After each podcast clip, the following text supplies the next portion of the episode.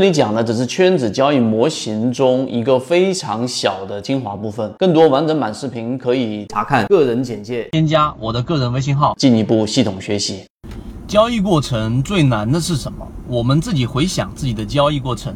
从进入股票市场，然后不断的去练习和学习的过程当中，你会发现有一些难关是必然要去攻克的啊。例如说你要学会仓位管理，例如说你要学会建立交易系统等等。那么今天我们讲一个，呃，我们近期在圈子当中去分享的，到底最难突破的一个点是什么？近期我们在讲这一个缠论，我们在讲架构，我们在讲一只个股到底是怎么样从一分钟涨到了五分钟级别，到十分钟，到十五分钟，到三十分钟，到日线，到更大级别的上涨，中途当中所导致它出现我们所说的这一种压力的位置到底是什么？这个我们把它称之为对于一只股票上涨这一个下跌盘整的一个解构。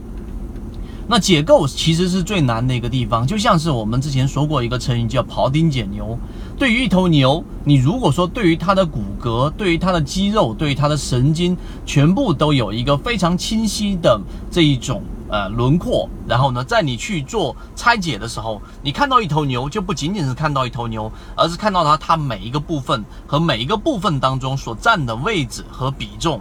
我这样子去讲之后，大家明白了之后，那最难突破的这个结构，对于我们的交易到底有什么帮助？这是第二点我们要去讲的。真正解构对于我们交易最大的帮助，就是把我们脑子里面的这个幻想给它打消掉。我们在交易过程当中最可怕的就是幻想，一只股票你买进去，你认为它会暴涨，你认为它至少有一个百分之十到百分之十五的涨幅，结果它并没有如你所期期望的出现了这种上涨，反而直接掉头向下。那么如果你是没有我们前面所说的这种解构思维的，你的第一反应可能就是，哎，这一只股票突然之间下跌了，和我想象中的不一样。没关系，它一定会上涨的。它的业绩那么好，它在行业当中那么龙头，那么领先的地位，它不会跌的。好，这个时候就是想象。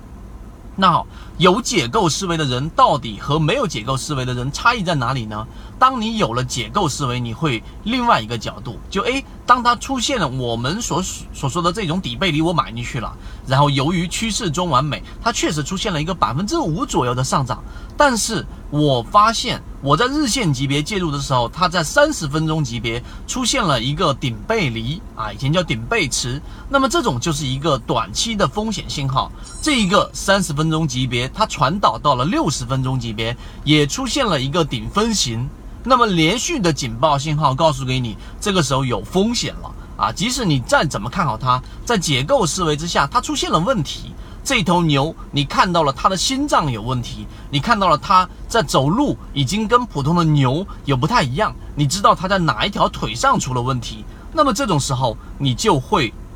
先出来，你至少会先把这一只股票在幻想的程度上大大的低于平常人，你不能说完全卖掉，那你至少会把仓位减一半，减一大半，这个就是突破，这个就是进化，这个就是改变。所以我说，到底缠论对于我们的改变在什么地方？我认为这个是一个核心。至于细枝末节的东西，你可以慢慢在生根。但是当你有解构思维的那一刻开始，欢迎大家收听每天三分钟实战精华分享，系统进化可以直接拿出手机添加到我的个人微信号 DJCG 三六八，一起终身进化。